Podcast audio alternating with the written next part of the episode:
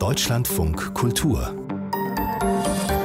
Diskurs mein Name ist Christine Watti. Herzlich willkommen zum Diskurs. Es gibt sehr viele Gründe, das Internet richtig zu hassen, aber es gibt auch sehr viele Gründe, das Internet sehr, sehr zu lieben. Und zwei der guten Gründe für das Internet besprechen wir heute hier im Diskurs. Es sind die GIFs und die Meme oder auch die Memes. Diese beiden digitalen Formate stehen für die Weiterentwicklung unserer Kommunikation in der digitalen Welt, die wahnsinnig viel Spaß machen kann, die manchmal sogar zur Kunstform wird und die irgendwie, obwohl sie weiter auf eine Art ja schriftlich oder von der Tastatur ausgesteuert bleibt, so viele Ebenen dazu gebracht hat in unser Sprechen, Schreiben, Kommentieren im Internet. Ich persönlich kann dazu tatsächlich sagen, ich habe das Potenzial von dem World Wide Web wahrscheinlich kapiert, als ich gemerkt gemerkt habe, dass man Wissen miteinander teilen kann. Das ist ein ziemlich billiger und einfacher Zugang, das zu verstehen.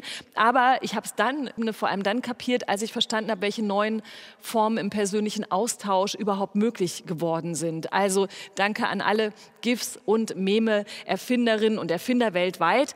Und wir werden aber natürlich auch auf die Probleme dieser Art der Kommunikation hinweisen müssen und zu sprechen kommen, das funktioniert nämlich nur gut, solange all das nicht aus extremistischen Ecken kommt und dann die Viralität, die im Netz möglich ist, sich zunutze macht. Dazu kommen wir natürlich auch. Wir können nicht mit den Memen und den GIFs heute sprechen, aber wir haben zum Glück zwei sprechfähige Menschen, die genau diese beiden digitalen Formate erfund erfunden haben, erforscht haben natürlich. Und ich freue mich sehr, dass Sie beide da sind. Da ist einmal Dirk von Gehlen. Er ist Journalist und Social-Media-Experte bei der Süddeutschen Zeitung und Autor. Und er hat für die Reihe Digitale Bild Bildkulturen im Wagenbach Verlag den Band Meme beigetragen. Herzlich willkommen, Dirk von Gehlen. Vielen Dank, schönen guten Tag, hallo. Damit das gleich klar wird, ich sage Meme, aber nur, weil Dirk von Gehlen Meme auch sagen würde. Ich sage auch Meme, es steht auch auf Deutsch Meme drauf. Ich bin aber von jungen Menschen schon beschimpft worden, die sagen, das muss natürlich Memes heißen. Und ich merke, dass ich selber manchmal hin und her springe aber weil das Buch in Deutsch verfasst ist, sagen wir auf Deutsch auch Meme im Plural. Okay, dann bleiben wir für diese Sendung dabei. Tilman Baumgärtel möchte ich auch gerne willkommen heißen. Auch er hat in der erwähnten Reihe Digitale Bildkulturen im Wagenbach Verlag ein Buch veröffentlicht und das geht eben um die schon erwähnten GIFs. Herzlich willkommen, Herr Baumgärtel. Hallo. Da übrigens kann man auch gleich mit der Sprache anfangen. GIFs es gibt so einen lustigen Song in diesem Internet, der sich genau darüber lustig macht, dass plötzlich irgendwer angefangen hat zu sagen, man könnte auch GIFs sagen, aber es war gar nicht irgendwer. Ne? Es war der Erfinder des Formats GIF. Ja, ja. Also gegen alle Vernunft und gegen alle sprachlichen Regeln behauptet der Schöpfer des GIFs, der das im Auftrag der Computerfirma CompuServe dieses Format zusammen mit einer Informatikergruppe entwickelt hat, behauptet, dass man es GIF aussprechen müsste. Und er gibt dafür als Beispiel immer die amerikanische Erdnussbuttermarke Jif, die wird aber leider J-I-F gesprochen. Also ganz offensichtlich wird es anders geschrieben und ich äh, habe natürlich großen Respekt vor solchen Leuten, aber als Sprachexperten oder als Ausspracheexperten sind Informatiker nicht notwendigerweise bekannt und deswegen würde ich auch sagen, man spricht so aus wie Gift beispielsweise oder wie to give und da kommt auch kein J drin vor und deswegen bleibe ich auch beim GIF. Das ist sehr gut, dass wir das einmal geklärt haben. Für die, die Kann man immer wieder klären. Ja. Da werden wir noch in 50 Jahren drüber streiten, so wie über Berliner und Pfannkuchen in Berlin. Also eine nie enden wollende Quelle für Debatten aller Art. Es ist vielleicht sogar selbst ein Mem, dass man es immer wieder neu erklären muss. Und ich glaube, dass der GIFs-Erfinder das vielleicht aus memetischen Gründen immer wieder behauptet. Ich glaube, er hat es eher gemacht, weil er ein knauziger alter Mann ist, der Recht haben will. Er hat ja auch den Webby Award bekommen für seine Erfindung. Ja. Und bei diesem Webby Award darf man, anders als bei den Oscars, keine langen, tränenfeuchten Reden halten, sondern man darf nur einen Satz sagen, der aus wenigen Worten besteht. Und sein Satz war, It's pronounced GIF, not GIF. Das war seine, genau, seine Fünf-Worte-Rede. Und ja, kann er so sehen, aber ich kann ihm da nicht beipflichten. Jetzt ähm, ist es ja gut, dass wir schon mal über die Ausspracheregeln für diese Sendung gesprochen haben. Wir müssen natürlich aber auch gleich darauf eingehen, worüber wir ganz genau sprechen. Also es ist, glaube ich, so, dass alle Leute, die im Internet kommunizieren, wissen, selbst wenn sie, wie gesagt, mit diesen Begrifflichkeiten nicht um sich werfen, worüber wir überhaupt sprechen. Deswegen machen wir gleich drei Beispiele oder zwei. Wer weiß, vielleicht hat der einer keins. Ich muss ganz kurz mal sagen, gerade für die Menschen, die uns im Radio zuhören, wer sich über den Sound dieser Veranstaltung wundert, wir sind tatsächlich in der Kindelbrauerei in Berlin mit unter Corona-Bedingungen natürlich mit großem Abstand und vor allem auch mit Dirk von Gehlen, der noch dazu zugeschaltet ist. Das ganz kurz mal für den Klang, der wahrscheinlich anders ist als normalerweise aus dem Studio. So, Wie man was schreibt, wie man was spricht, wissen wir jetzt. Die Herausforderung ist es weiterhin zu erklären, worum es eigentlich geht. Ich dachte mir, wir drei erzählen am Anfang mal ganz kurz, welches GIF oder welches Meme aus dem Internet uns gerade äh, aktuell sofort spontan einfallen würde. Ich mache gleich den Anfang zur Einstimmung. Ich musste sehr lachen und es haben vielleicht auch mehrere Menschen gesehen. Im Rahmen der Baden-Württemberg-Wahl gab es ein Bild eines CDU-Abgeordneten namens Miller, der, bevor er am Sonntag zur Wahl schritt, ein Bild gepostet hat, beziehungsweise seine Partei hat es gepostet auf dem Kanal. Und da sah man eben eine glückliche Familie am Frühstückstisch sitzen mit Multivitaminsaft und Butter und Milch, was man halt so hat. Alle frisch geduscht und schön aufgemaschelt. Und die haben eben so freundlich zu dem sie fotografierenden Menschen hingeblickt und dazu gab es dann eben einen kleinen Text, dass eben hier der Herr Miller noch mal kurz sich beim Frühstück stärkt, bevor er dann zur Wahl geht. Es gab parallel einen kleinen Aufreger darum, wie viele Leute da am Tisch saßen. Das hat mich aber nicht interessiert. Viel interessanter war, wie viele Menschen dieses Foto genommen haben und dann sich ausgedacht haben, was die jeweiligen am Tisch sitzenden Menschen sagen. Und das ist tatsächlich ein Mem, richtig, Dirk von Gehlen. Man nimmt ein Foto und interpretiert es wieder und wieder neu. Mein lustigster Satz war tatsächlich, dass äh, am Tisch sitzenden in Richtung des Fotografen gesagt haben, na schaut mal, wer auch schon wach ist. Also wie so eine Familie eben auf den in das Wohnzimmer oder in die Küche eintretenden, wahrscheinlich komplett verkaterten Teenie guckt und alle sind so frisch gewaschen, alles ist so schön. Es gab noch viele, viele andere Variationen, aber das fand ich so sehr symptomatisch und beispielhaft dafür, worüber wir sprechen. Also Bilder, die aus dem Kontext gerissen werden, die immer wieder reproduziert werden und die eine neue Geschichte kriegen. Dirk von Gehlen. Und Mustergültig erklärt, oder? Mustergültig erklärt und vor allen Dingen zusätzlich das große Problem direkt anschaulich vorgeführt. Über Meme zu reden ist immer total schwierig, weil es so ist, wie als würde man einen Witz erklären. Und das war auch beim Verfassen des, des, Buches die große Herausforderung, den Stoff sozusagen so überzuerklären, weil wären wir jetzt nicht im Radio, sondern könnten es zeigen, wird sich sofort erschließen, was Sie gerade beschrieben haben. Das Besondere ist, man nimmt es aus dem Zusammenhang, stellt es in einen neuen, repliziert es und schafft damit wieder neue Zusammenhänge und neue Kunstformen. Und das ist dem Internet inhärent, weil es digitale Kopierformen etabliert hat. Das hat sich aber übertragen auf das, was wir offline oder in der Nicht-Internet-Welt kennen, über Slogans, über Yes We Can ist ein Meme sozusagen par excellence. Also die Idee, wie wir kommunizieren, ist total gespeist von dieser digitalen Kopierkultur. Und ich finde, das ist ein sehr, sehr schönes, sehr aktuelles Beispiel aus der Baden-Württemberg-Wahl. Haben Sie denn selber auch eins? Mitgebracht? Ich habe in der letzten Woche die Referenz eines äh, Meme-Memes gesehen. Und zwar gibt es ein Meme, das heißt Distracted Boyfriend. Das ist ein Stockfoto, das mal fotografiert wurde. Da sieht man in der Mitte einen Mann, der sich, obwohl er an der rechten Hand seine offenbar Freundin hat, umdreht zu einer anderen Frau also distracted, abgelenkt ist. Und dieses Grundmotiv ist jetzt ganz oft schon referenziert worden, dass eine Person sich nach einer anderen Person umguckt oder eine Firma zu einer anderen Firma, dass ein Politiker zu einem Impfstoff guckt, etc. Das an sich ist schon ein total spannendes Meme, weil man es immer wieder neu aufladen kann. Das wurde jetzt in der vergangenen Woche umgedeutet, indem man drei Leute vor dieses Bild gestellt hat und behauptet hat, das seien die Originalmenschen von diesem Stockbild zehn Jahre später. Und ich wähle das mal hier aus als Beispiel, weil das tatsächlich nicht gestimmt hat. Also diese drei Leute waren nicht die auf dem Bild. Trotzdem hat diese Weiterverbreitungsfunktion von Memes sehr, sehr gut gegriffen und Leute haben das wiederum geteilt, weil das ist ein ganz entscheidender Aspekt auch bei Memes, dass die nicht nur neu referenziert werden, sondern sich auch viral verbreiten. Also Menschen, die sozusagen in Freundeskreisen, in WhatsApp-Gruppen, auf Webseiten, in Blogs etc. weiterteilen. Erstmal völlig unabhängig davon, ob das tatsächlich dann immer auch so stimmt. Das GIF brauchen wir jetzt noch. Herr Baumgärtel. Ein, besonders ein besonderes schönes GIF, GIF genau. aus der letzten Zeit. Ja, eine der verlässlichsten Quellen für Memes und GIFs ist uns ja leider verloren gegangen. Donald Trump hat da immer reiches Material geliefert, sei das durch Gestikulieren, sei das durch Fratzenziehen, sei das durch ähm, diese komischen Tanznummern, die er da beim Wahlkampf aufgeführt hat zu äh, YMCA. Ja, das ist leider vorbei. Also diese Periode in der GIF-Geschichte ist vorbei.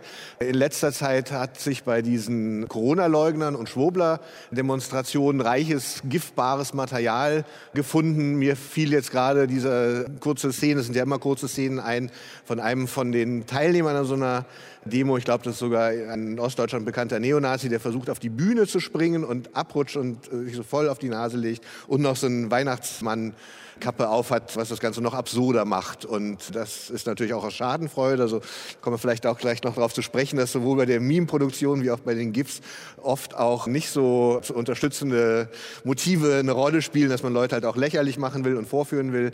Aber ähm, ja, also das war so stellvertretend für diese vielen Schwurbel-Demo-GIFs, die jetzt gerade im Augenblick so die Runde machen.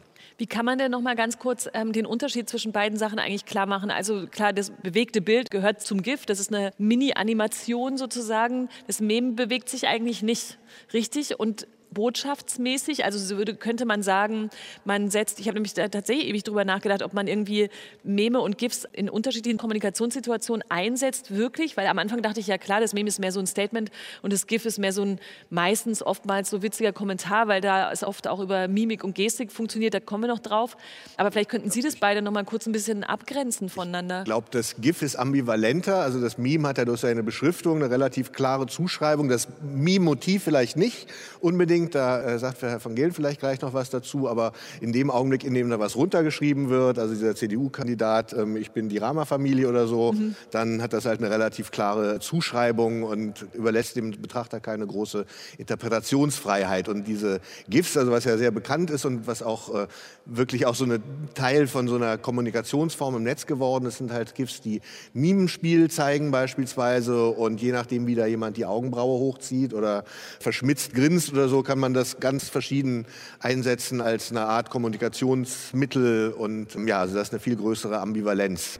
Um es vielleicht einfach nochmal für den Hörer, der jetzt äh, langsam anfängt, sich am Kopf zu kratzen, einfach nochmal kurz zu erklären. Also ein GIF ist eigentlich ein Filmloop, nicht? Die Bildquellen sind häufig aus Filmen, aus Fernsehserien, aus Amateurvideos, aus Talkshows und die Minen, die da zum Teil äh, gezogen werden und die werden halt als Loop unendlich wiederholt. Und das ist auch nochmal so eine ästhetische Eigenheit, auf die wir vielleicht noch zu sprechen kommen werden. Aber ich würde sagen, für den kommunikativen Einsatz ist der große Unterschied, dass halt diese Bilder viel deutiger sind als das Meme mit seinem Bedeutungsstempel drauf. Mhm. Wollten Sie gleich ergänzen? Ja.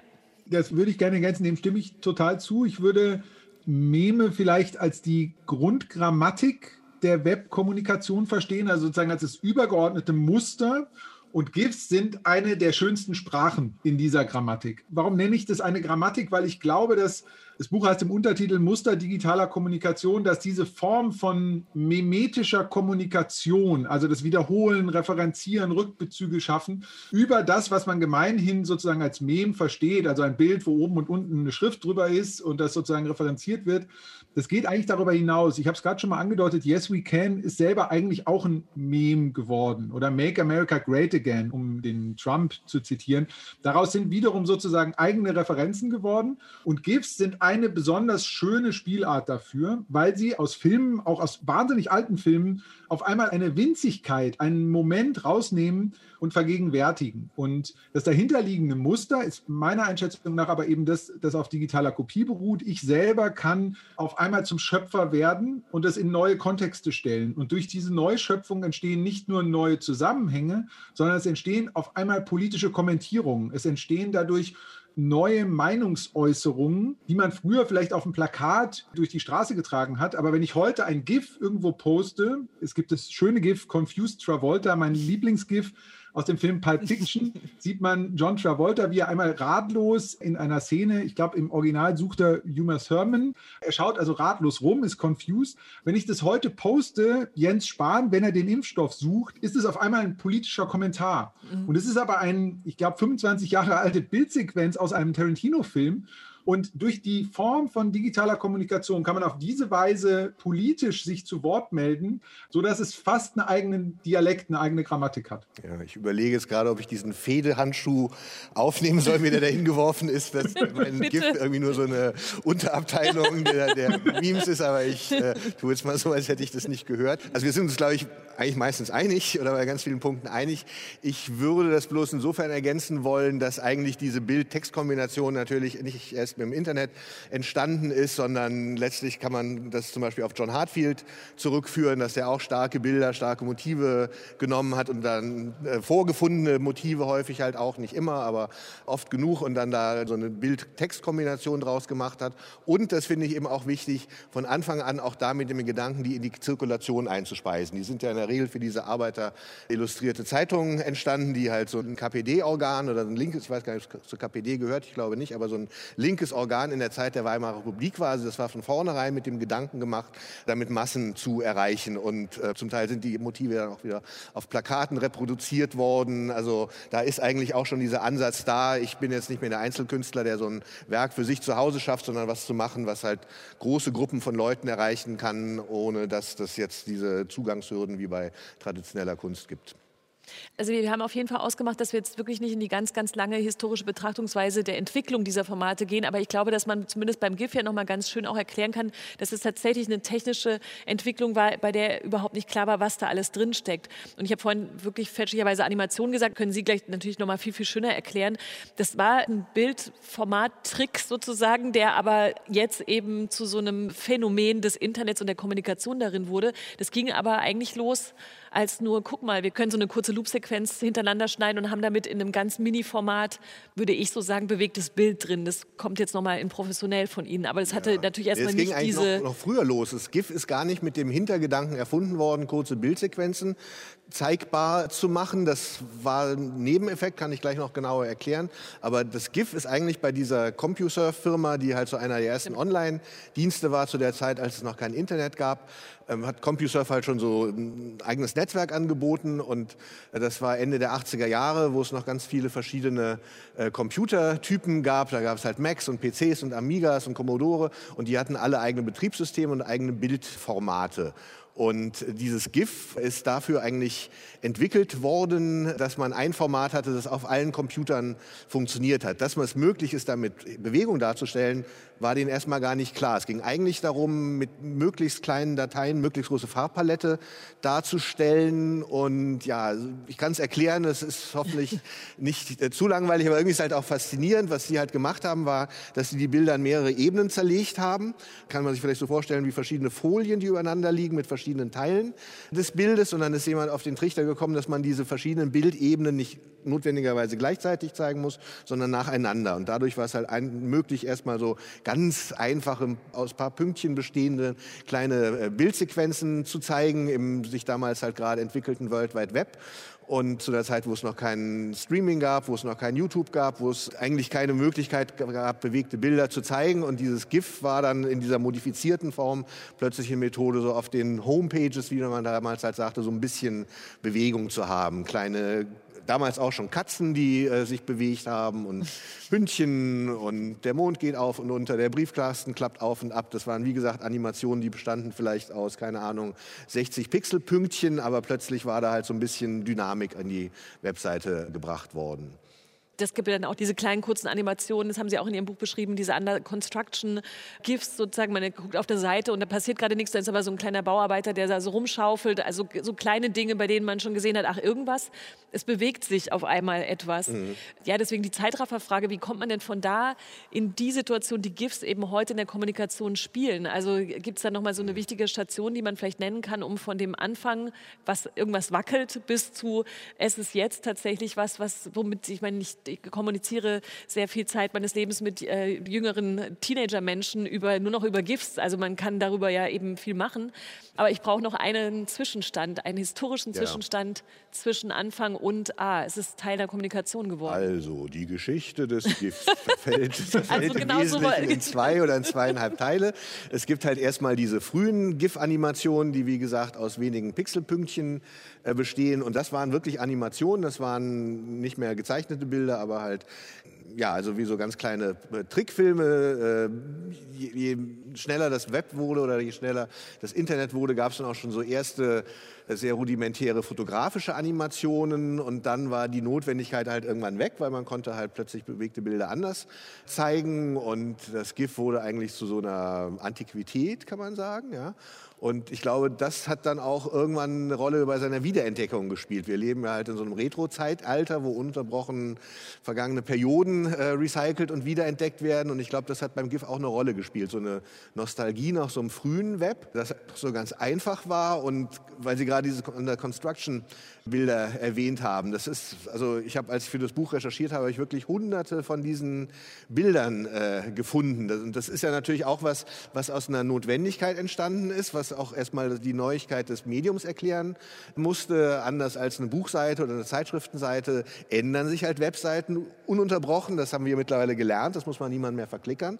Aber zu der Zeit sollte halt signalisiert werden, hallo, wenn du hier nächste Woche wieder vorbei surfst, ja, dann habe ich drei neue Bilder hochgeladen oder dann habe ich endlich meine Spice Girl Diskografie fertig oder so, was halt auf diesen frühen Homepages so gezeigt worden ist. Und ja, und dann, als das äh, GIF sozusagen so einen Retro-Status erworben hat, war das Web halt auch schnell genug geworden, damit man eben anfangen, also damit man halt größere GIFs machen konnte und das waren dann halt diese kurzen Clips aus Videos und aus Shows.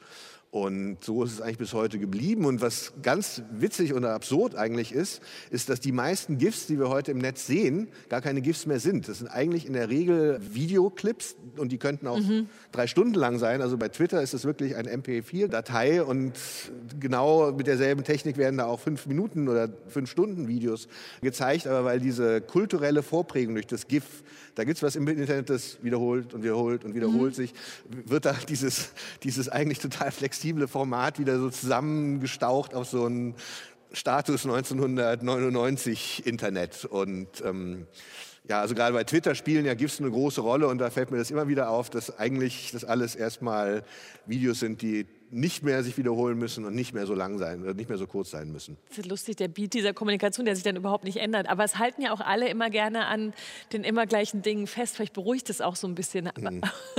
Dirk von Gehlen, gibt es denn einen Mem-Startpunkt, den man wissen muss oder nennen könnte?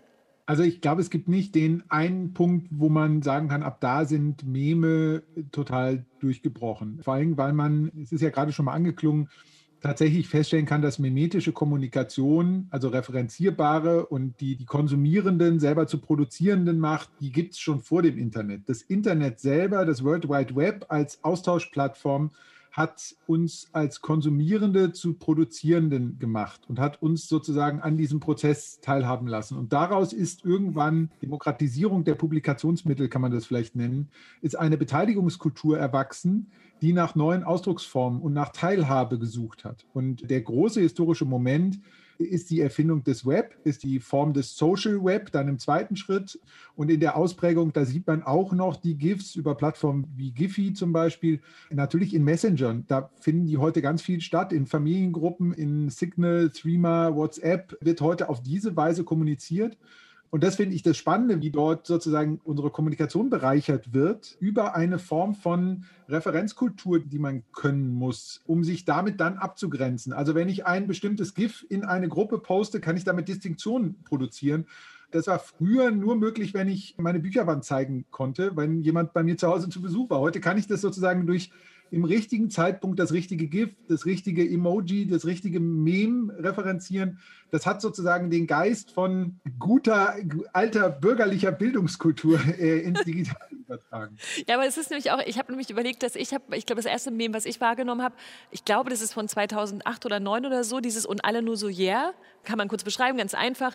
In Hamburg hing irgendwie ein Plakat, das äh, den Besuch, glaube ich, von Angela Merkel ankündigte und irgendjemand, und ich weiß gar nicht, ob man überhaupt weiß, wer es eigentlich war, hat so darauf geschrieben und alle nur so yeah. Und dieses und alle nur so yeah hat sich dann in ganz vielen Kontexten gefunden.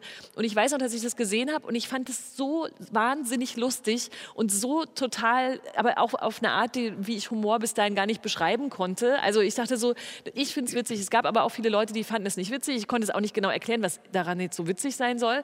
Und dann dachte ich aber so, klar, es ist sofort eine identitätsstiftende Maßnahme. Man gehört dazu, man versteht es oder man versteht es eben nicht. Und das ist ja also, bis heute so. Ne? Man muss verstehen, worum es geht, sonst ähm, versteht man es halt nicht. Der zentrale, das zentrale Momentum an, an Memes ist der Moment, wo man versteht, was damit gemeint ist. Das ist wie wenn man einen Witz versteht. Genau. Man hört sie, in der Sekunde fühlt man sich einer Gruppe zugehörig oder nicht. Und das Beispiel und alle so yeah ist insofern gut, weil man daran sehr schön ableiten kann, was ich so Internetquatsch nenne. Das ist objektiv gesehen totaler Unsinn. Das gab es mhm. vorher schon, jemand kritzelt auf ein Wahlplakat etwas. Daraus ist aber so eine Welle entstanden. Und da spielt massenmediale klassische Kommunikation, damals war es ein Tagesthemenbeitrag, eine entscheidende Rolle von diesem Gekritzel auf dem Wahlplakat, das dann jemand auf einen Flickr-Account hochgeladen hat, also damals das Instagram des alten Internets sozusagen, wo Leute Bilder geteilt haben, von dort wurde das weiter verbreitet. Und daraus entstand etwas, was man Flashmob nennt. Da war bei Wahlkampfveranstaltungen Mitglieder der Piratenpartei, die Älteren werden sich erinnern, äh, waren bei dieser Veranstaltung und haben quasi immer bei Unionsveranstaltungen nach Sätzen, wenn die Kanzlerin eine Pause gemacht hat, alle Yeah geschrien, was eine ganz merkwürdige Dynamik erzeugt hat, weil alle Teilnehmer dachten, oh, das ist ein Zustimmungsruf. Die sind sozusagen davon auch angetan. Dann stellte man aber fest, dass es sozusagen so ironisiert war, dass sie quasi diese Veranstaltungen unterwandert haben, was dann wiederum in klassischen Medien beschrieben wurde. In Tagesthemen gab es darüber einen Beitrag, was wiederum Wasser auf die Mühlen derjenigen war, die das digital verbreitet haben. Und diese Muster, Zusammenspiel von, ich sag mal, mimetischer Subkultur, das dann sozusagen durch klassische Massenkultur äh, stimuliert wird. Diese Muster erkennen wir immer wieder, wenn wir sozusagen diese Referenzkultur sehen, weil ganz viele Leute es eben dann auch darauf anlegen, dass sie dann in klassischen Medien referenziert werden. Heute ist es leider dann so, dass es nicht mehr so lustig ist, sondern dass der Provokationsgrad steigt und man halt viel mit Hate Speech und Beleidigungen sozusagen hantiert, um in mediale Zusammenhänge kommen, mhm. kommen zu können. Herr Baumgärtel, man, wollen Sie gleich anschließen? Sonst ja, ja, ich habe gerade noch gedacht, während ich zugehört habe, dass ähm, das stimmt sicher, dass es da irgendwie, man, man versteht es oder nicht, man hat diese Distinktion oder nicht, aber mittlerweile hat sich das, glaube ich, auch noch mal weiter ausdifferenziert und es gibt verschiedene Arten der Distinktion, der verschiedenen Distinktionsgrade. Von meinen Kindern habe ich jetzt schon häufiger den Ausdruck von den Boomer-GIFs oder auch von den Boomer-Memes gehört. Das ist halt so der, was halt wir da in zehner Jahren damals so lustig fanden, das ist heute natürlich vollkommen over und, und out und mit diesen Katzen da, wer, was sollte das eigentlich? Also ähm, da sieht man natürlich, dass es halt auch wirklich dauerhafter Teil der Kultur geworden ist, dass es sich da halt so diese Ausdifferenzierungsprozesse gibt, aber man sieht eben auch, ja, dass da neue Generationen auch wieder einen anderen Zugang finden. Also das GIF ist ja nicht verschwunden. Kleine Ergänzung zu dem völlig richtigen, also allein der, der Begriff Boomer ist schon wieder, finde ich, ein Beispiel für mimetische genau. Kommunikation, genau. wie dieser Begriff für Vertreter der Babyboomer-Generation mit dem Okay-Boomer als Distanzformulierung sich sozusagen aus dem neuseeländischen Parlament, ich erzähle das in dem Buch auch nach, sozusagen weiterentwickelt hat zu einem abwehrenden Satz. Und Boomer wird mittlerweile, glaube ich, fast nur beleidigend benutzt, so oder zumindest distanzschaffend.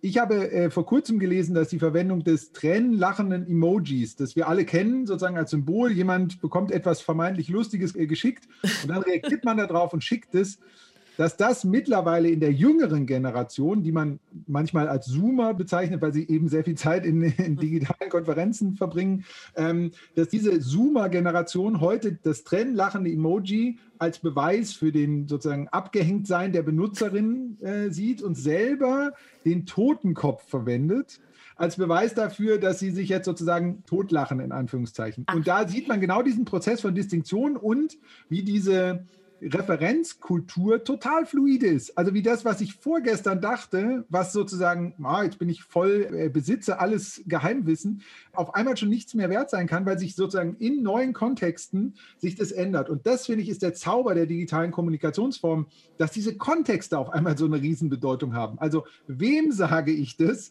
wird auf einmal fast wichtiger als was sage ich.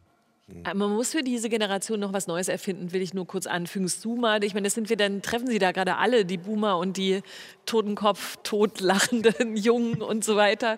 Aber das ist interessant, ich wusste das gar nicht, dass das ausgetauscht ist, was wahrscheinlich Rückschlüsse auf meine Generation ähm, zulässt. Vielleicht schreiben Sie auch noch in Großbuchstaben Wirklich? und machen ganz viele Ausrufezeichen hinten dran. Das sind ja auch solche äh, K.O.-Kriterien für die digitale Kommunikation. Das Absolut. machen nur die Irren bei Telegram. Das machen wir schon lange nicht mehr. Ja, Aber ich mache auch manchmal noch irgendwie Kommata setze ich auch noch und das ist alles, alles schlimm. Es gibt das auch. finde ich ja von zeitloser Eleganz. Das ist sozusagen der Mont Blanc. dabei aber einen Gedanken, der mich total fröhlich stimmt, nämlich, dass wir alle dieses Netzwerk benutzen, was dahinter liegt. Also bei aller, wir haben es jetzt über die Generationen genommen, man kann diesen Prozess der Polarisierung ja auch politisch sehen, dass diese digitalen Kommunikationsformen sozusagen zu so einer Gruppendenken führen. Äh, und man sagt die und ich und ich bin anderer Meinung und so. ich finde, dass GIFs und Meme wahnsinnig schön illustrieren, dass wir eigentlich in einer völkerverbindenden Multikulti-Gesellschaft schon leben, weil es nur möglich ist, so zu kommunizieren, weil es diese digitale Infrastruktur gibt. Also die Idee, dass wir uns in dieser digitalen Infrastruktur dann über vermeintliche Identitätsmuster konfrontieren, ist nur möglich, weil wir eine Infrastruktur benutzen, die per se sagt, es spielt keine Rolle, welche Hautfarbe du hast, es spielt keine Rolle, welches Geschlecht du hast, es spielt keine Rolle, wie du dich definierst. Du bist faktisch maximal eine IP-Adresse und wählst dich in dieses Netzwerk ein, wo alle gleich sind und wo wir alle Botschaften zerlegen und gleichbehandelnd äh, Netzneutralität übers Netz schicken. Ich weiß, es klingt zunächst mal naiv, aber mich stimmt es sehr positiv, dass diese Kämpfe, die wir gerade haben, Sie haben das in der Anmoderation gesagt, es gibt gute Gründe, das Internet zu hassen. Ich glaube, dass es auch gute Gründe gibt, sich sehr optimistisch, gerade in der mimetischen Kommunikation, darauf zu freuen, dass die nächste Generation das Völkerverbindende des Internets sehr viel mehr schätzt, als wir das gerade tun. Also es freut mich ja, dass da solche alten Internet-Utopien dann auf dieser Ebene äh, reaktiviert werden. Da bin ich dann aber doch mal nicht derselben Meinung, denn gerade bei den GIFs kann man auch ganz klar feststellen, also ich will jetzt keinen generellen Rassismus unterstellen, aber was halt schon auffallend ist und was auch äh, schon kritisiert worden ist, dass viele von den beliebtesten GIFs schwarze Leute zeigen, weil die angeblich so ausdrucksstark reagieren und gestikulieren und grimassieren und so. Und da hat es tatsächlich auch schon den Vorwurf des Blackfacings gegeben, dass wenn weiße Leute irgendwie Ofra Wilson GIFs verwenden, dass sie sich damit eigentlich auch sowas anmaßen, was nicht ihre äh, Kultur ist. Ganz oft sind es halt auch Leute, die mhm. aus anderen Gründen, also die auf Klassenbasis irgendwie diskriminiert sind. Äh, man denke zum Beispiel an diesen, da weiß ich übrigens bis heute nicht, wo der herkommt, das ist glaube ich aus einer spanischen Talkshow, so ein zahnloser Typ, der irgendwas erzählt ja. und das ganze Studio lacht Tränen dabei. Stimmt. Und das ist natürlich auch jetzt niemand, der so ein Medienexperte ist und so genau weiß, was er da gerade macht und das vielleicht auch nicht wollte, dass er da so zum Witzfigur des Internets wird. Da sind zum Teil, sind da auch wirklich menschliche Tragödien stecken da dahinter, gerade bei den Memes, können wir vielleicht gleich auch nochmal drauf zu sprechen kommen. Also was ich sehr interessant fand, war, dass dieses Meme, das wir vorhin äh, schon vorgestellt bekommen haben, dieses Pärchen, wo sich die Frau so empört umguckt, weil ihr Freund da halt einem anderen Mädchen oder einer anderen jungen Frau hinterher starrt, dass das halt aus Spanien kommt und das interessanterweise so nach 2008 ganz viele von diesen Stockfotos, die halt Grundlage von vielen Memes sind, in äh, Spanien und Italien aufgenommen worden sind. Da war halt die Wirtschaftskrise, die Leute hatten halt kein Geld und haben zum Teil äh, also selbst angefangen, solche Fotos zu machen, aber brauchten eben auch Modelle und die waren halt auch billig verfügbar und das fällt einem auch auf, wenn man mal darauf achtet, solche Fotos von, keine Ahnung, Handyverträgen oder äh, elektronischen Geräten oder irgendwelchen Internetdienstleistungen. Das sind ganz oft Leute mit schwarzen Haaren und braunen Augen. Das ist irgendwie so ein, so ein Euro-Stock, der da um 2010 irgendwie entstanden ist. Und ja, da sind dann schon auch durchaus Elemente von Klassismus und äh, Diskriminierung dabei, die man erstmal gar nicht so reflektiert. Mhm. Ich würde sogar noch weiter zustimmen. Ich behandle in dem Buch auch Pepe the Frog, eine, eine Comicfigur, die dezidiert von rechten, von rassistischen und völkerverhetzenden Menschen zweckentfremdet wurde, so dass sich dann auch der Schöpfer dieser Figur davon distanziert hat. Das wurde dann in Reddit unter The Donald, also einer sehr Donald Trump unterstützenden, sehr, sehr weit rechtskonservativ, rechtsnational stehenden Bewegung zweckentfremdet ich sehe das sehr wohl, dass es da große, große Probleme gibt. Dass auf dem Anwendungslayer wir ganz schwierige gesellschaftliche Brüche sehen, dass wir Polarisierung sehen, dass wir, dass wir Hassrede sehen, dass wir schwere Formen von Cybermobbing dort erleben. Woran ich lediglich erinnern möchte, ist, dass das alles nur möglich ist, weil die Idee von Nationalität und Sprache und Religionsgrenzen überwunden wurde, weil das Internet gelebte und das mag eine alte Internet-Utopie sein, ja, und ich frame das jedes Mal wieder auch mit meiner eigenen Naivität, in der ich das sage. Aber dennoch, dass Internet-Meme funktionieren, liegt daran, ich bezeichne die in dem Buch als Ohrwürmer des Internets. So ein bisschen ist es wie Musik. Musik funktioniert auch über Grenzen hinweg, auch über das Trennende hinweg, dass Menschen irgendwann sozusagen das Gefühl haben, sie müssten tanzen. Und genauso fühlt sich an, wenn man die völkerverbindenden Memes und Meme sich anguckt. Ich will einfach nur an diesen Gedanken erinnern, weil man sonst relativ schnell in der Diskussion immer an den Punkt kommt, dass es sich so anfühlt, als würde alles immer, immer schlechter. Und davor will ich so ein bisschen nur warnen. Vielleicht wird auch alles genauso, wie es halt ist. Ne? Also ich meine, genau diese Themen, die Sie, Herr Baumgart, gerade angesprochen haben, sind halt die Themen, die diskutiert werden. Und die GIFs oder die Meme oder die Memes hätte wahrscheinlich vor einem Jahr oder vor zwei oder vor drei auch keiner so wahrgenommen. Das ist vielleicht ja ein Prozess, der auf der Ebene dann eben auch stattfindet. Ich habe mich die ganze Zeit gefragt in der Vorbereitung, weil ich ja eigentlich diese äh, Meme- und Giftkultur so toll finde und auch selber daran wirklich sehr viel Spaß habe und behauptet habe auch zu Beginn, dass diese ganzen Formate auch unsere Kommunikation quasi erweitern und bereichern. Stimmt es eigentlich wirklich? Weil natürlich stoppt jedes Meme und jedes richtig eingesetzte GIF sofort alles. Also die gehören natürlich dann auch auf Twitter und so weiter. Da passiert halt auch nach 20 ähm, kleinen Beiträgen in einem Thread vielleicht auch nichts mehr. Aber natürlich ist es ein Mini-Kommentar, der ersetzt, dass man selber vielleicht noch mal was auf den Punkt bringen müsste oder dass es noch irgendwohin weitergehen kann für die Art der Kommunikation in Social Media funktioniert das schon, aber ich habe mich gefragt, ob das mit dieser Erweiterung, die ich selber so ins Feld geführt habe, ob das eigentlich wirklich stimmt. Weil erstens müssen die anderen es verstehen und es, es ist dann auch so fertig an der Stelle. Also es gibt natürlich ja genauso gut auch den Moment, in dem man sich diese ganzen Kommunikationsformen anguckt und denkt, ja, jetzt kommt wieder einer, jetzt gerade tatsächlich aktuell mit dem Oprah Winfrey-Meme, was sich da gerade irgendwie entwickelt hat nach dem Harry und Meghan-Interview und dann kommt bestimmt einer wieder genau mit diesem kleinen Mädchen auf der Rückbank im Auto. Wie heißt es? Side-Eye Chloe, dieses kleine Mädchen, was was da sitzt und so ein bisschen ratlos guckt. Und all diese Dinge muss man nicht mehr in Worte fassen. Ne? Man mhm. muss nicht sagen, ich bin jetzt ratlos und weiß nicht weiter. Ich finde, das führt zu nichts, sondern man kann es damit stoppen. Das ist gut, aber ist es nur gut? Ja, also zunächst äh, kann man sich mal überlegen, wie lustig man dieses GIF finde, wenn es die eigene Tochter wäre. Ich meine, die Eltern sind natürlich dafür jemand. verantwortlich. Die haben das Video bei YouTube äh, veröffentlicht und auch als es viral gegangen ist, nicht äh, verschwinden lassen. Das hätte man ja irgendwann noch im Keim ersticken ja. können, diese ganze Begeisterung und diese virale Weiterverbreitung von irgendwie so einer Geste, die eigentlich total, oder so einem Gesichtsausdruck, der eigentlich total privat ist, von einem Kind, das keine Ahnung hat, was in was, was für ein Kontext ist, genau. da gerade eingespeist wird von seinen Eltern. Also das ist sicher ein problematischer Aspekt daran, dass man mit GIFs jetzt so Gespräche so beenden kann. Das würde ich eigentlich nicht sagen. Also ich würde mir jetzt von so einem GIF nicht notwendigerweise meine Diskussionsfreude irgendwie rauben lassen. Das ist vielleicht in so einem Gespräch kann das so ein Faust auf den Tisch Aspekt sein, aber ja. dann gibt es natürlich immer noch die Reaktion, dass halt nicht sich damit die Rede abreißen oder absprechen zu lassen.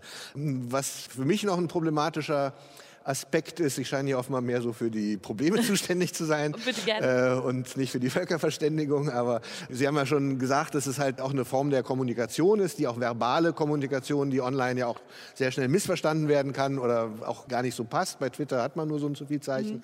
und da sagt ein Bild oder ein GIF halt manchmal wirklich mehr als tausend Worte, die man sowieso nicht zur Verfügung hat, wird auch keiner lesen.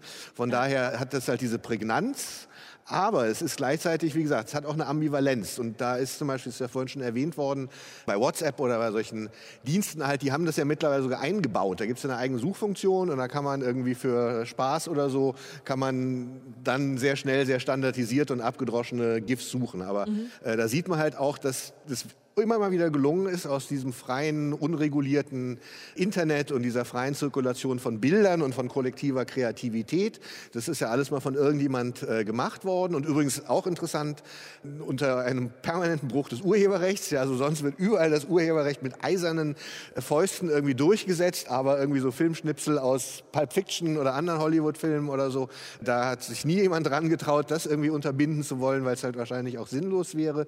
Aber ja, also ich würde schon sagen, also diese Kombination oder auch diese Auswahl von solchen Szenen, da ist eine eigene Form der Kreativität dabei, die man auch bei der Pop Art zum Beispiel schon sehen kann. Und plötzlich gibt es aber auch da wieder Firmen, wie zum Beispiel die bereits erwähnten Giphy, die da so einen riesigen Speicher von diesen ganzen Dateien, von diesen Bilddateien, von diesen GIFs aufgehäuft haben. Und plötzlich ist das noch nicht mal deren Eigentum, das behaupten sie gar nicht. Aber plötzlich sind sie eine Firma, die von Facebook für, ich habe jetzt die genaue Millionensumme vergessen, ich glaube 800 Millionen mhm. Dollar gekauft worden ist. Ja, also ja. das auf der Basis von diesem riesigen Stock an gemeinschaftlich erzeugten und eigentlich frei zirkulierenden Kreativität, äh, dieser freien Kreativität, sind plötzlich Leute zu super duper Multimillionären geworden und die teilen da nichts davon. Ja.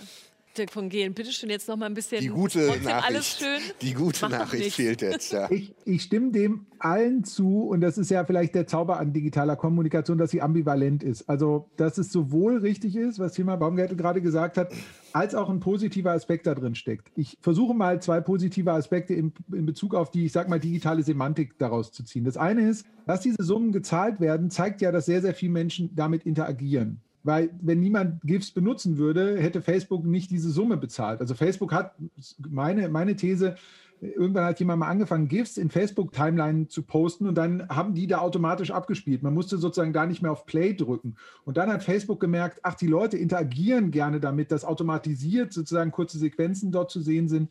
Und dann ist daraus ein Geschäft geworden. Das weiß ich gar nicht, ob man das dem Internet vorwerfen muss oder ob das nicht vielleicht Teil des kapitalistischen Systems ist, dass diese Welt immer aus allem ein Geschäft macht. Aber natürlich nur aus den Dingen, die viele Leute tun. Und dass viele Leute sich auf diese Weise austauschen und sozusagen eine Form des Sprechschreibens, im Englischen nennt man es dann Chatten, versuchen, das kann man entweder als ein, ein Gewinn oder als einen Niedergang der Kultur sehen. Ich sehe das als einen Gewinn, weil ich glaube, dass andere Formen von Zwischentönen damit auftauchen.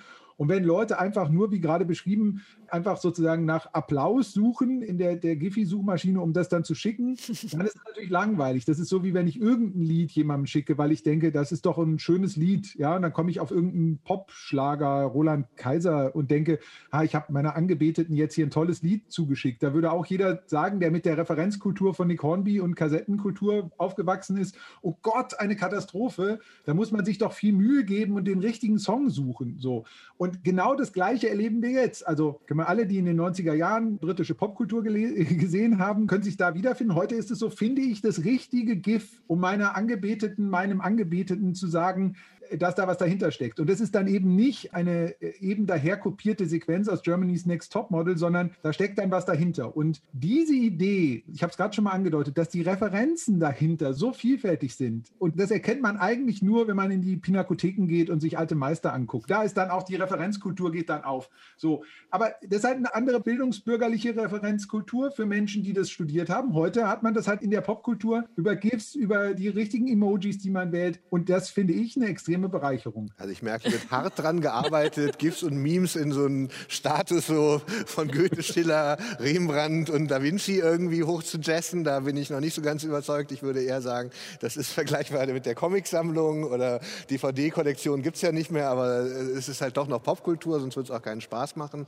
Äh, um nochmal auf das interessante Verhältnis von Facebook zu den GIFs zurückzukommen. Facebook wollte ganz lange keine GIFs. Die haben das als so eine Art digitale Graffiti betrachtet und haben das aktiv technisch verhindert, verhindert, dass man bei ihnen GIFs äh, posten konnte, bis sie irgendwann einen kleinen Bein geben konnten, mussten, weil halt ganz offensichtlich der Bedarf war. Und äh, warum die jetzt Giphy gekauft haben, das hat natürlich was mit der Beliebtheit des Mediums zu tun. Das hat was damit zu tun, dass die halt so unglaublich viel Geld haben, dass sie einfach kaufen können, was ihnen morgens irgendwie beim Frühstücksmüsli einfällt. Aber tatsächlich scheint es, also das ist jetzt so eine Vermutung, die von Facebook natürlich nie bestätigt werden wird, solange sie nicht von Gerichten dazu gezwungen werden. Äh, tatsächlich scheint es darum zu gehen, wo gehen diese GIFs hin. Denn wenn man diese Giphy-GIFs, also die da von dieser Datenbank, von diesem Angebot kommen, da kann man halt sehen, wo die gepostet werden und plötzlich hat man so eine neue Karte des Internets und der sozialen Medien und kann möglicherweise nachvollziehen, ah, bei WhatsApp lässt es so ein bisschen nach.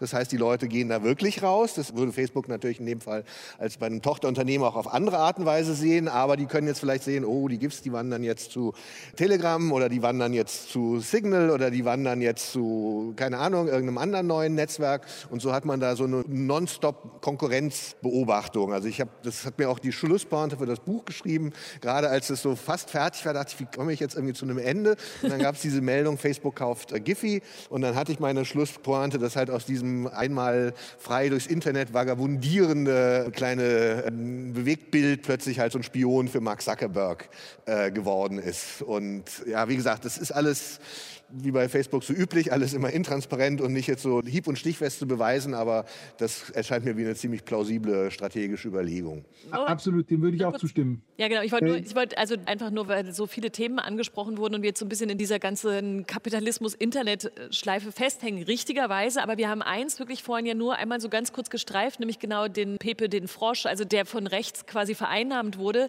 Da kann man auf jeden Fall auch sehr lange sprechen, aber vielleicht möglicherweise mit der gleichen Erkenntnis, wie auch, warum funktioniert Kapitalismus im Internet auch so, wie er halt sonst funktioniert. Ist es ein Problem der Formate, der GIFs und der Memes, der Meme, jetzt bringe ich es alles durcheinander, dass die tatsächlich so eine Grundlage bilden für solche Vereinnahmungen? Oder muss man leider auch an der Stelle sagen, ja, natürlich passiert das, genauso wie es irgendwie Foren und Chatgruppen und sonst was gibt, die auch vereinnahmt werden oder wo Leute andocken, die da was anderes wollen als der Rest der Gruppe? Also wenn ich das aus der Meme-Perspektive sage, dann ist der Begriff Vereinnahmen richtig, weil die Meme-Kultur ursprünglich eine zumindest liberale, vielleicht sogar eher linke Referenzkultur war. Und die rechtsnationalen und Pepe the Frog sind brutale Nazi-Übernahmen, die sind dann danach gekommen und haben sich dieses Instruments bemächtigt. Und das weiß ich nicht, ob man das dem Instrument vorwerfen kann. Ich sage das in dem Buch von Anfang an, ich bin großer Fan von dieser digitalen Kultur und verteidige die natürlich, aber das Urteil kann sich jeder selber bilden. Ich würde deutlich sagen, die national gesinnten Kräfte, die sich der Meme bedient haben, haben einfach festgestellt, dass das eine sehr, sehr gegenwärtige Form der Kultur ist. Und dass man mit dieser sehr gegenwärtigen Form der Kultur viele Menschen erreichen kann. Und dass damit dann etwas passiert, was Hassforscher sehr genau beobachten, wie sozusagen Brände gelegt werden, die dann in Medien, in klassischen massenmedialen Medien wiederholt werden. Und dass die Leute, die diese Brände legen, also mit Hassrede, andere in Mem artiger Form äh, attackieren, nur darauf warten, dass dann klassische Medien das nochmal wiederholen. Und in der Wiederholung diese Flammen sozusagen nochmal, dann nochmal wahnsinnig viel Sauerstoff reinpumpen und daraus sozusagen noch Großbrände machen. Und ähm, das ist wahrscheinlich die große Herausforderung, die im Umgang mit dieser mimetischen Kommunikationsform für uns als Gesellschaft davor steht, dass wir vielleicht lernen müssen, gewisse Dinge bewusst zu ignorieren. Also in einer Welt, in der alle Öffentlichkeit schaffen können für Sachen, ist auch der Widerspruch zu einer These erstmal das Wiederholen dieser These. Und sozusagen der mimetischste aller US-Präsidenten war Donald Trump. Und zwar positiv wie negativ. Also äh, der hat seine mit diesem, mit diesem Instrumentarium seine Wählerschaften, Wählerinnenschaften damit mobilisiert, aber er hat das auch ganz eindeutig missbraucht, um seine Lügen, seine, seine Unwahrheiten zu transportieren. Und da müssen wir versuchen, als Gesellschaft eine Antwort drauf zu finden, ähm, weil das Wiederholen davon kann noch nicht die Lösung sein und dann zu widersprechen, weil damit hat man es erstmal wiederholt. Das kennt man auch aus den gerade schon zitierten Verschwörungs- und Schwurbelansätzen, die diskutiert werden gerade. Da haben wir noch keine Lösung. Das ist eine große ja. Herausforderung. Also ich bin genau. da auch wieder ein bisschen anderer Meinung. Ich glaube Was schon, dass man sowas so, also wir können irgendwann so einen Podcast machen, Good Cop, Bad Cop oder so. Ja, gerne. Äh, dass man das Internet und dass man solche Internettrends so leicht vereinnahmen konnte, hat schon, glaube ich, auch mit so einem Urmythos des Internets als so einem rechtsfreien Raum, der so jenseits der physischen Realität und ihrer Zwänge und und ihrer Verwaltung und ihrer Regierung und ihres Rechts steht, äh, zu tun. Und äh, wie gesagt, GIFs und Memes sind auch ununterbrochener Urheberrechtsbruch, der da irgendwie möglich war. Das wäre bei Plakaten an der Wand wahrscheinlich nicht so leicht, äh, wenn man damit durchgekommen.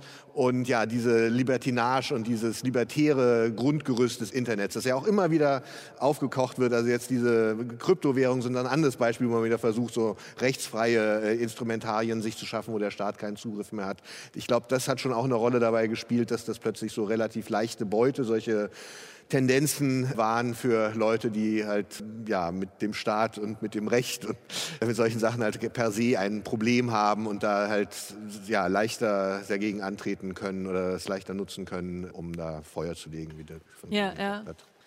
Wenn man in die Zukunft schaut, kann man eigentlich sagen, TikTok ist das Kind von Memes, Memen, Memes und GIFs. Also weil da sich sowohl das Loop drin findet als auch das Statement. Ist ja. das die, sind es die Eltern? Also, äh, also ich meine, TikTok ist als Suchtmaschine äh, konzipiert worden und eine Sache, auf die wir als Menschen physiologisch, also auf einer ganz elementaren Ebene reagieren, sind halt Wiederholungen. Und also das spielt schon beim GIF eine Rolle, dass man halt, wenn man sich das so ein paar Mal anguckt, fängt man irgendwann an so mitzunicken. Und das nutzt natürlich TikTok auch. Aber das ist nicht also das würde ich mal eher sagen, das ist eine Instrumentalisierung von und nicht jetzt so eine bestimmte Ästhetik. Also ich kenne ganz wenig TikToks, die wirklich mit dieser Wiederholung was anfangen. Das sind dann wirklich Videoschnipsel, die halt wiederholt werden, damit die Leute gar nicht jetzt auf die Idee kommen, äh, TikTok auszuschalten oder fernzusehen oder eine Zeitung zu lesen oder so. Da muss halt ununterbrochen was passieren. Entweder das Bild wieder oder das Video wiederholt sich oder es kommt das nächste Video. Also da wird, glaube ich, eher mit so einem Grundbedürfnis ja letztlich auch wieder so Unternehmensinteresse an ununterbrochener Aufmerksamkeit äh, gefüttert.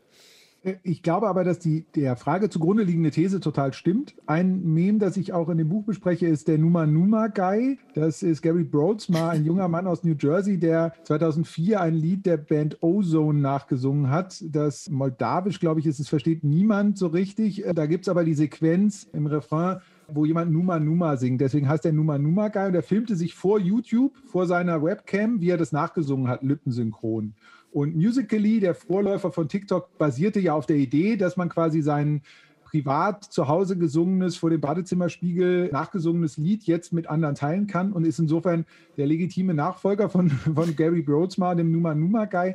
Lustigerweise ist Numa Numa jetzt wieder in, auch in TikTok und in Reels, in der, in der Instagram-Kopie auch wieder da. Das heißt, diese Form von Teilhabe und Interaktion über etwas nachsingen oder etwas nachsprechen, neuerdings ja sozusagen, dass man nicht mehr, nicht mehr zwingend singt, speist sich aus der gleichen Quelle, aus der wir 2004, also vor YouTube, vor Instagram, vor äh, Facebook schon Beteiligungsformen gesehen haben. Und es stimmt mich positiv, auch wenn ich völlig die Kritik an, an TikTok und an dem Algorithmus teile. Aber dahinter steckt eben eine sehr nachvollziehbare menschliche Form, Freude teilen zu wollen. So, und wer schreibt jetzt das TikTok-Buch? Sie schreiben Tick und Sie Tok. TikTok. Okay, der, Schlu der Schlusswitz ist leider ja. so untermittel. Ich glaube, das Gute an beiden Büchern ist ja, dass sie sich beide nicht mit einer ganz konkreten Plattform beschäftigen, sondern dass dahinter zugrunde liegende Muster bedienen. Genau. Also äh, ein TikTok-Buch müsste tatsächlich in erster Linie eine politische Kritik an China, eine politische Kritik an dem dahinterstehenden Konzern sein. Was viel spannender ist, ist diese Idee der Beteiligungskultur. Warum singen Menschen vor ihrer Webcam Sachen ein so und haben daran auch noch Freude? Also es ist ja nicht eine Homeoffice-Qual, sondern es machen ja Leute freiwillig, weil sie damit Teilhabe an Kultur ausdrücken. Und das finde ich das Spannende. Zum Abschluss dieses Gesprächs äh, dürfen jetzt alle nochmal, ob sie Boomer sind oder nicht, dieses Gespräch mit einem Smiley bewerten. Man darf auch das lachende, heulende Smiley nehmen. Man muss keine Angst haben, dass jetzt hier bei Deutschlandfunk Kultur jemand anruft oder im Wagenbach Verlag und sagt, was ist mit denen los? Ganz frei, welches Smiley würden Sie jetzt unter dieses Gespräch setzen? Ich bin persönlich sehr privat verbandelt, weil ich mein Buch über ihn geschrieben habe mit dem Shruggy. Das ist der schulterzuckende Emotikon, das ich sehr mag und das vielleicht äh, Tilman Baumgärtels und meine ambivalente Perspektive ganz gut zusammenfasst. Das kennt man vielleicht, dieser schulterzuckende, aber sehr freundlich, humanistisch, menschenfreundlich lachende äh, Emotikon. Das ist, wäre meine Zusammenfassung unter diesem sehr schönen Gespräch. Ja. Also ich möchte äh, aus jedem Anlass nochmal darauf hinweisen, dass ich kein Boomer bin. Ich bin nämlich so geboren, dass ich zu Generation X gehöre, was ich auch viel mir entsprechender finde. Ja, Pop-affin, Internet-affin, äh, Medienaffin. Also äh, da lasse ich mich nicht vereinnahmen. Äh, was für ein Emoji würde ich da jetzt runtersetzen? Ich finde diese Schockkatze so gut. Aber das ist jetzt keine, keine, keine Bewertung des Gesprächs. Ja, also äh, manchmal kann man ja auch Kontrapunkte setzen und ich nehme die Schreikatze. Okay, als, als, Form der Beteiligungskultur wollen wir jetzt natürlich als Gesprächsteilnehmer auch wissen, welches Sie wählen genau. würden. Also ich habe mir überlegt, ich nehme das Smiley mit diesen beiden Augen, die Herzchen sind. Das meine ich jetzt nicht persönlich, sondern für all die Aussagen, die in diesem Gespräch gefallen sind und auch für den, ähm, also nicht wirklich Streit, aber zumindest die kleinen Diskussionen, die es hier gab, die ich richtig liebenswert und hörenswert und erkenntnisreich vor allem fand. Deswegen würde ich dieses liebe, zugeneigte und begeisterte Smiley wählen. Ich bedanke mich sehr bei Dirk von Gehlen und bei Tilman Baumgärtel. Die beiden Bücher Mem und GIF, das klingt auch ein bisschen lustig, wenn man das so hintereinander sagt, wie so Zwillinge, sind im Wagenbach Verlag erschienen in der Reihe Digitale Bildkulturen. Vielen Dank fürs Zuhören, vielen Dank fürs Mitsprechen. Danke. Vielen Dank.